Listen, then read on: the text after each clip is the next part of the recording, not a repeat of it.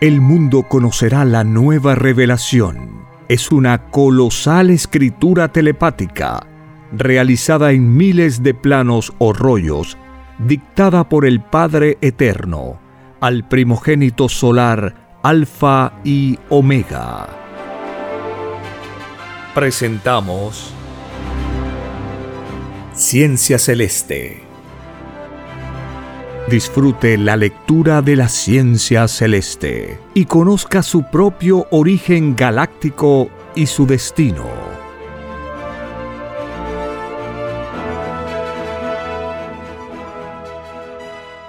Por la gracia del Divino Padre Eterno. Compartimos la lectura de un divino rollo telepático. Titulado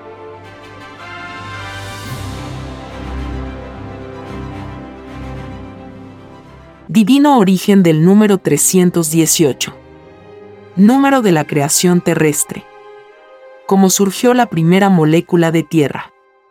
Multiplicación y desarrollo de las demás moléculas. Cómo maduran los planetas en el espacio. Sí, hijito. Te explicaré cómo nació la primera molécula del planeta Tierra.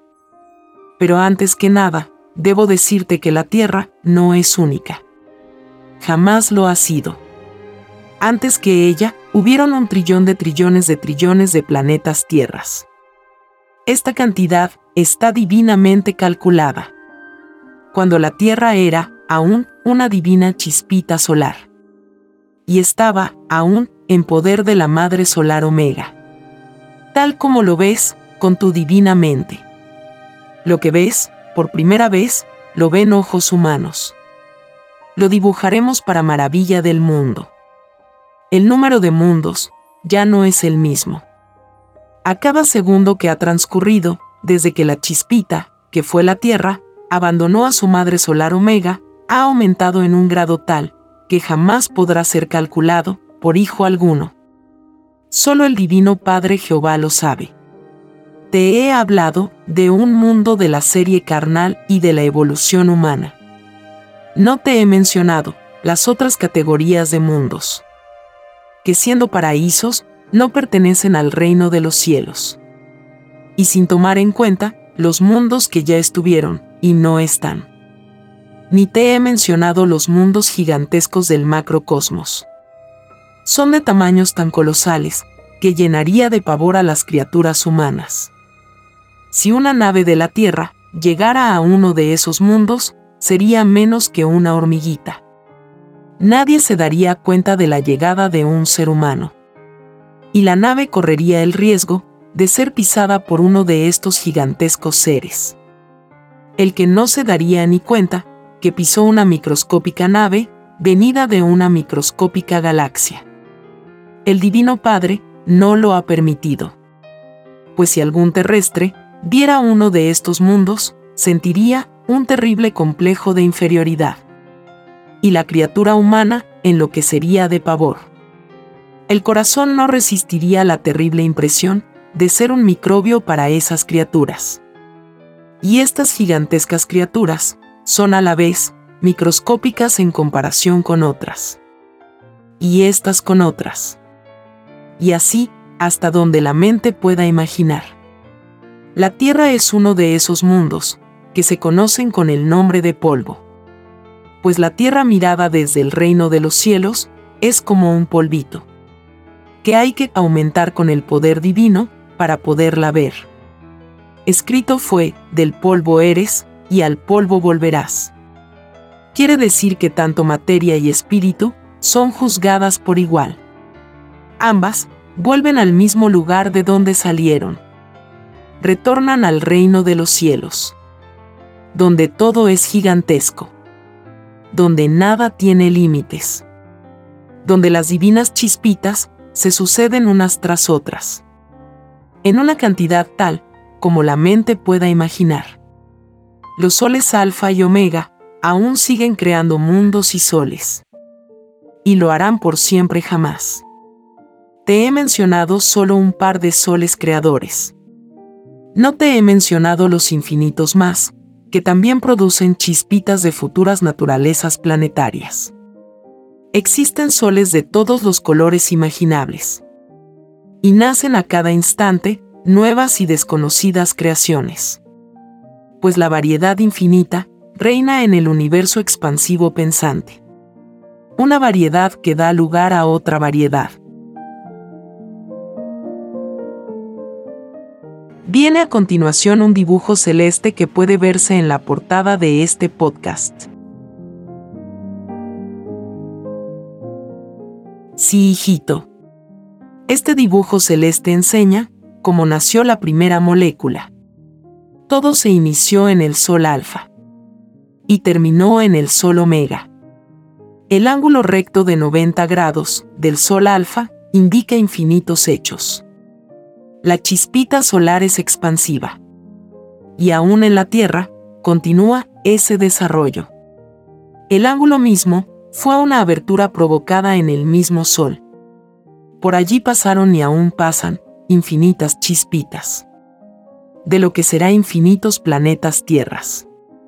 La chispita solar llevaba en sí misma la primera molécula de tierra. Era una molécula infante flotaba en un gas lechoso. Tenía la forma de un microscópico triángulo. Poseía espacio y tiempo propio. Siendo así, que cada molécula en particular posee tiempo y espacio propios. Además del tiempo y espacio material. La primera molécula tenía propiedades expansivas y magnéticas. Fueron cambios de temperatura, los que transformaron el fuego de la chispita en corteza sólida. Fue y aún es un descenso de temperatura. El fuego de la chispita se dividió en dos direcciones. Una descendió al grado más infinito, traspasando todas las escalas caloríficas. Y de este descenso de temperatura nació la primera molécula de agua. Por lo tanto, la tierra y el agua nacieron del fuego. Ambas son productos de la madurez de la temperatura. Y la temperatura es producto de un fuego solar en infinito descenso. Aquí se explican todas las épocas que ha tenido la Tierra. El hombre con Adán y Eva, a la cabeza, son recientes. El género humano principia con ellos. Pero no son los únicos. De todo hay en el rebaño del Señor. Antes de Adán y Eva, hubieron otras criaturas que correspondieron a otros rebaños, a otras pruebas de vida, a otras jerarquías espirituales, a otros planes divinos de evolución. Fueron otras dimensiones. Ninguna criatura es exclusiva en los planetas, todas fueron chiquititas y microscópicas. Para ser grandes en el reino de los cielos ningún ser humano ha visto el pasado de la Tierra. La ciencia terrestre que la estudia lo hace en grado microscópico. Lo hace en su dimensión. Y la dimensión humana es un suspiro frente al pasado geológico de la Tierra. Si cada molécula fue un mundo dentro de su dimensión, la ciencia terrestre jamás podrá calcular las clases de vida que hubo en la Tierra hubieron razas muy superiores a la actual raza humana. Superiores en ciencia. En conocimientos. Razas que no conocieron el dinero. Eran de filosofía más evolucionadas. La mayoría de las pasadas razas no pidieron en virtud del libre albedrío venir de nuevo a la tierra. Salvo aquellos que tenían deudas espirituales pendientes. Y muchos de ellos vieron que en un futuro de la tierra aparecerían unos demonios que crearían un terrible yugo. Este yugo es el dinero. La ambición de poseer lo que es pasajero. Y no vieron de nuevo a la tierra para no corromperse con este demonio. Hicieron bien. Pues aún están en el reino de los cielos. La historia de la tierra es desconocida aún para los más sabios. Esta ignorancia de su propio planeta es parte de la prueba de vida de cada espíritu humano. Solo la divina revelación puede dar la luz. Y la ciencia celeste la proporciona, como ninguna ciencia humana podrá jamás hacerlo. El divino Cordero de Dios es el infinito conocimiento, que se remonta a mucho antes de los actuales soles. De antes que surgieran a la vida los mundos de carne. El contar la historia de un microscópico planeta como es la Tierra, no es más que recordar lo que ya ha vivido el divino Cordero de Dios. Una antigüedad galáctica que le da la primogenitura ante el Divino Padre. Para comprender tan infinita sabiduría, hay que nacer de nuevo. Y como espíritu del universo, leer y ver en la televisión solar, que están diseminadas en los infinitos soles. Sería así una maravillosa experiencia que jamás se llegaría a un término. La divina telepatía de este humilde obrerito del Señor será la maravilla del mundo. Pues no hay mayor maravilla que transformar un mundo con el conocimiento. He aquí el mayor en el reino de los cielos. Después del divino Padre Jehová. Todo grande en el reino de los cielos es un conocimiento viviente es el más capaz después del Divino Padre para crear mundos y galaxias.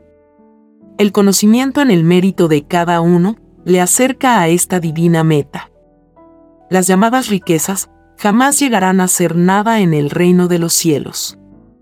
Es una filosofía que ilusiona a las criaturas en los mundos imperfectos. Es una soberbia propia de los espíritus atrasados. Cuando un mundo logra sacudirse este yugo, viene a este lucha del demonio en la tierra. Vendrá luego el milenio de paz, cuyas generaciones escucharán de los más antiguos un lejano y tenebroso cuento galáctico, de un demonio llamado dinero, que asoló al planeta por muchos siglos. Esto será después de la resurrección de toda carne inocente.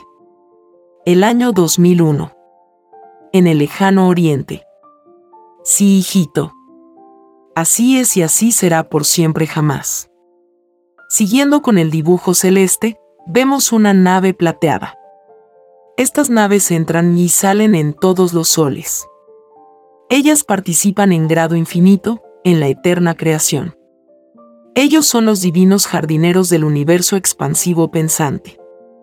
Sus naves magnéticas transportan infinitas chispitas solares que son la semilla galáctica. Son las futuras simientes de futuros mundos. Estas naves plateadas, que los hijos de la Tierra llaman platillos voladores, poseen un divino poder inaudito. Ellas cumplen leyes solares. La construcción de estas naves será dada a conocer por el Corderito de Dios. Las naves plateadas siempre viajan por dimensiones es decir, penetran los cielos. Los cielos están unos dentro del otro. No existe el cielo único. Los cielos nacen desde lo invisible a lo visible. Y su número es infinito. Los cielos tienen jerarquía infinita. Son universos vivientes y expansivos. No tienen ni tendrán jamás límite alguno. Los cielos son de colores de infinitos colores. Y dentro de cada color, existen matices y colores de cielos gemelos. Existen cielos mayores y microcielos. Cielos infantes y cielos adultos. Existen cielos dimensionales y tridimensionales. Y de todas las formas geométricas que la mente pueda imaginar. Y están naciendo a la vez nuevos cielos. Así como el espíritu progresa en proporción al tiempo y el espacio de que hace uso en los mundos, así el universo expansivo pensante también progresa. El espíritu es un modelo viviente. Pero antes que él, ya habían modelos a semejanza de Dios. Y esos remotísimos modelos no fueron tampoco los primeros. Los primeros fueron los que ahora son inmensos soles creadores.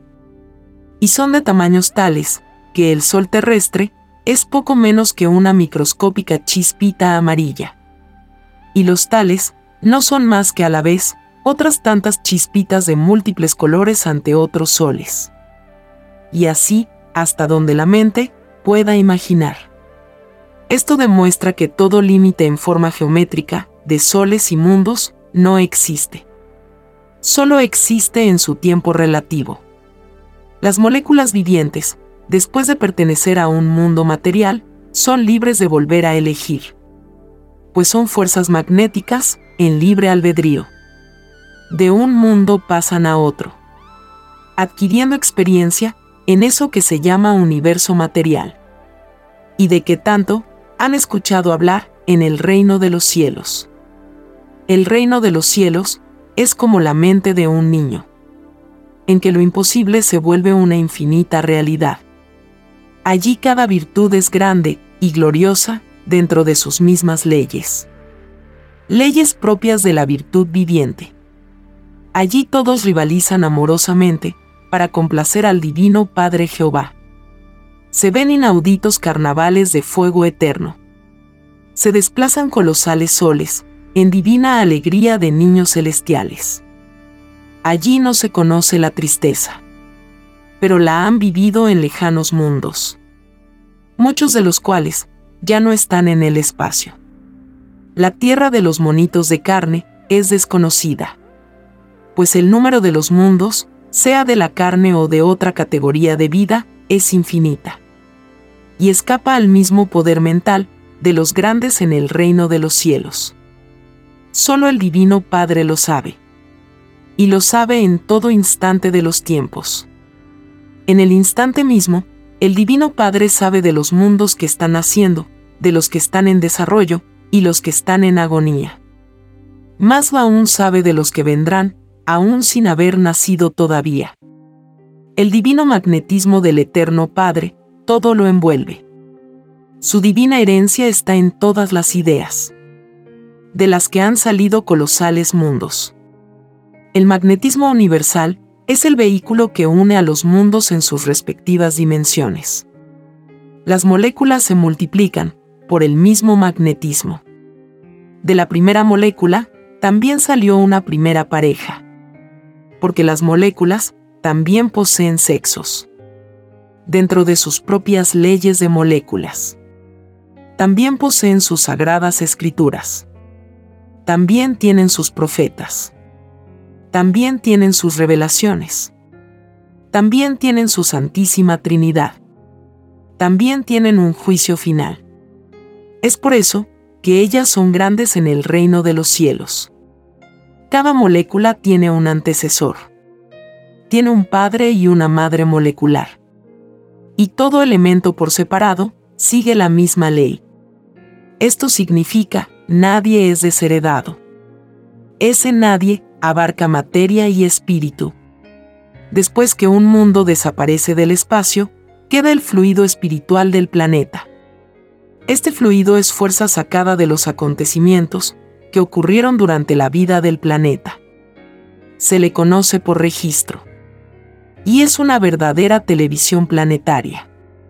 En el universo existen infinitos registros de infinitos planetas que existieron y ya no están.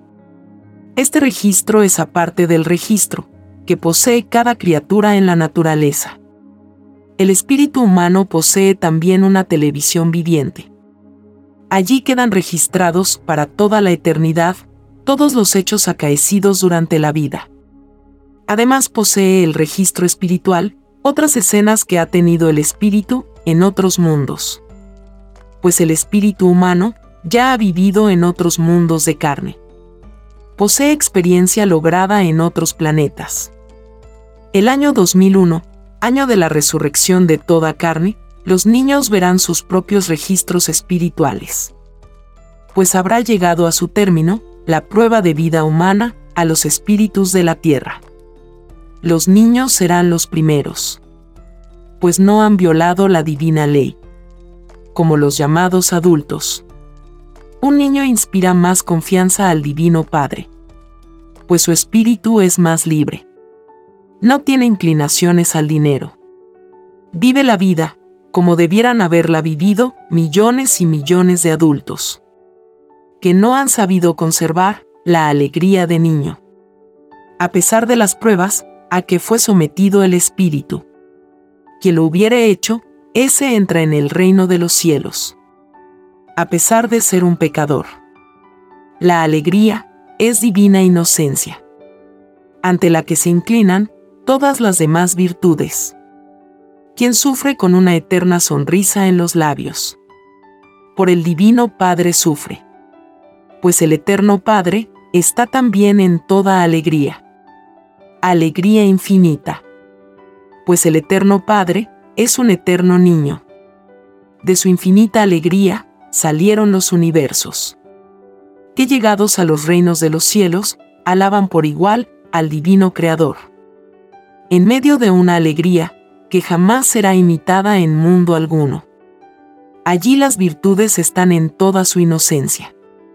Y lo que allí se presencia, solo puede ser narrado por un mensajero celestial. Por un enviado del Señor. Así como el divino Hijo primogénito, vino a la tierra reencarnado en un humilde hijo de carpintero, así una vez más, la Santísima Trinidad, se expresa en un humilde obrerito del Señor. La aparición de una nueva doctrina viviente ya fue anunciado al mundo, hace ya muchos siglos. El primogénito solar lo anunció, os enviaré un divino consolador, que os anunciará la llegada de la divina verdad. Su aparición sorprenderá al mundo, lo que demuestra que el mundo está olvidado de su propia eternidad. Esta sorpresa también os fue anunciada. Llegará como ladrón de noche, sorprendiendo al mundo que ha vivido de una filosofía de ilusión. Ser rico es la mayor aspiración de casi todos los seres humanos. Aunque serlo sea un violador de los divinos mandamientos. Pobres criaturas, no saben lo que hacen. Y si lo saben, tanto peor. Escrito fue, que es más fácil que entre un camello por el ojo de una aguja, que un rico en el reino de los cielos por lo tanto que se cuide la izquierda de las tentaciones de la derecha. Porque los demonios que forman la derecha tientan con su maldito dinero. Y todo aquel que compre la conciencia de su hermano, al divino Padre compra. Pues escrito está, que el Señor está en todas partes, estoy por lo tanto, en toda mente del universo. Pobres de aquellos que se dejan tentar por el demonio del dinero.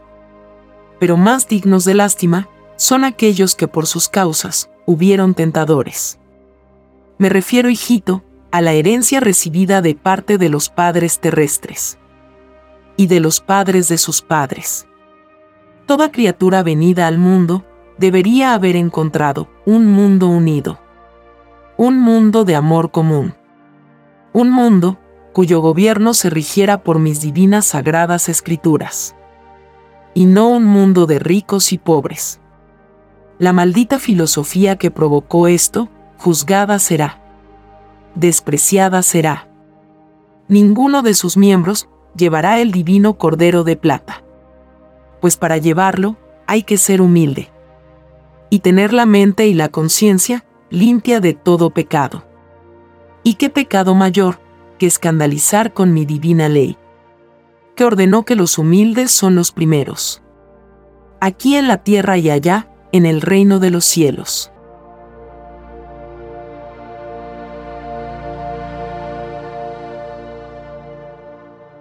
Escrito por el primogénito solar, Alfa y Omega. Hemos completado la lectura de un divino rollo, dictado por escritura telepática, por el Divino Padre Jehová, desde el reino de los cielos y de cualquier punto del infinito universo expansivo pensante. Les estamos muy agradecidos por su atención y si el Divino Creador lo permite, hasta un nuevo episodio.